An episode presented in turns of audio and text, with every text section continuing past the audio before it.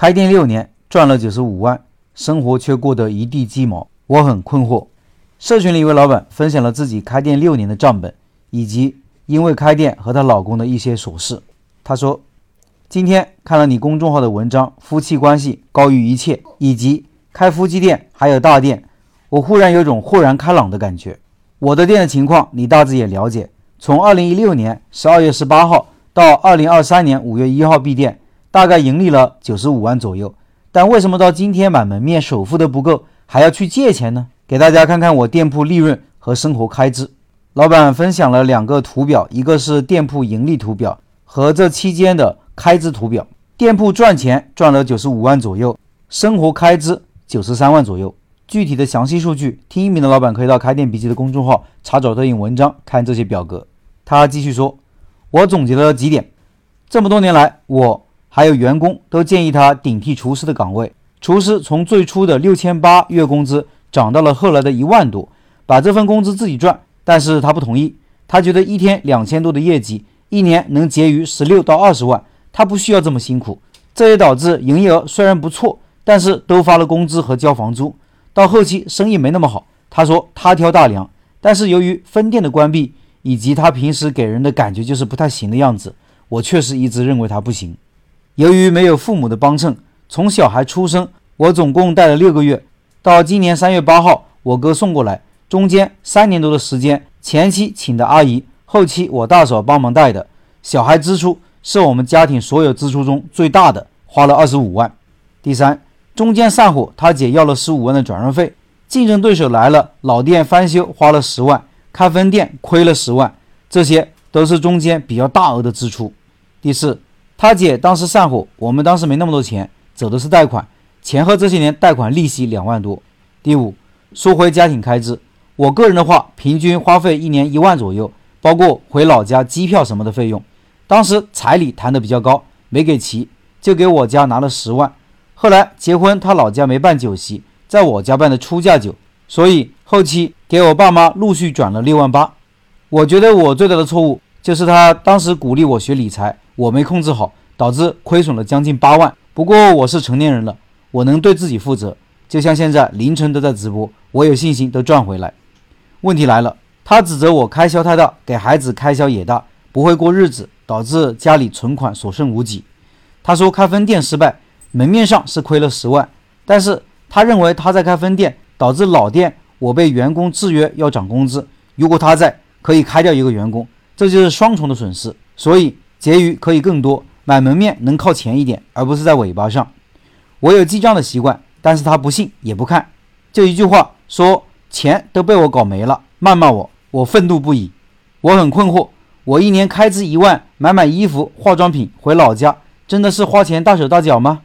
所以我是赞同开那种简单的夫妻店，一个不容易争吵，也能挣上钱。我们这种员工依赖度高，生意好就得请人，而且辛苦。不敢休息，生怕客人流失。为什么一个男人不问问自己，那么多年自己不去炒菜，导致员工开支大、家庭开支大、结余少，反而怪我呢？当然，我个人也是有问题的。老陈上次讲我开分店冲动，当时是我还有他大师傅以及配菜四个人在店里，业绩一天是两千六一天，但是家里阿姨开支六千一个月，还有小孩尿不湿、奶粉，每个月将近一万多的开支。他当时不愿意当主厨。他是二赵角色，当时家庭开销大，以及竞争对手的压力下，我能想到的把孩子留在身边的办法，只能是开分店了。事实证明是别扩张，别扩张。如果你们有个不那么复杂的产品，还稳定还好吃，找个便宜房租，真的会舒服很多。我最大的错误是理财了，真的别碰。我们都以为会是最靓的仔，其实是最绿的那颗韭菜。他说我愿意学习。让我学点有钱人玩的理财挺好，只是在理财这条路上，我觉得有点失控了。老陈说的对，一个店夫妻关系不好，生意好不到哪里去。但是开川菜这么多年，我觉得炒菜真的不好干。人多的时候菜炒不出来，要么菜品不稳定，碰上喝酒的，熬夜都能到两三点，活也特别多。但凡卖到两千多，都感觉干不完的活。我有的时候真的很困惑，都是我的错吗？我想了又想，理财亏钱肯定是我的错。这次买门面，我大哥也借了我十万给我们。我现在努力直播，也是想还这笔钱。那我一年消费一万是错吗？我翻了翻账本，由于当时爆痘太厉害了，买了最贵的神仙水，一千多一瓶，去年双十一买的，现在都还有一半没用完，我真的很困惑。以上是这位老板的分享，下面是我的一些读后感。我认为无论是谁，一年花一万都不算多，该花则花。我觉得这只是吵架时对方的托词罢了，吵架总要找点茬嘛。我觉得你没有因为这个自责，记账非常辛苦，你记账这么多年，你老公不看也不信，你肯定很伤心，觉得自己不被尊重，同时也生气，因为讨论总要基于事实或者基于数据，而不是我认为、我觉得。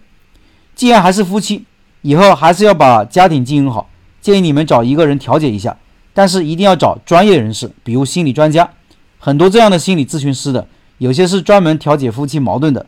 你们现在还没有原则性的大矛盾发生，还有很大的调解空间。不要找非专业人士，不然矛盾可能越调解越多。生活在一起却有各种心理疙瘩，这样过一生能快乐吗？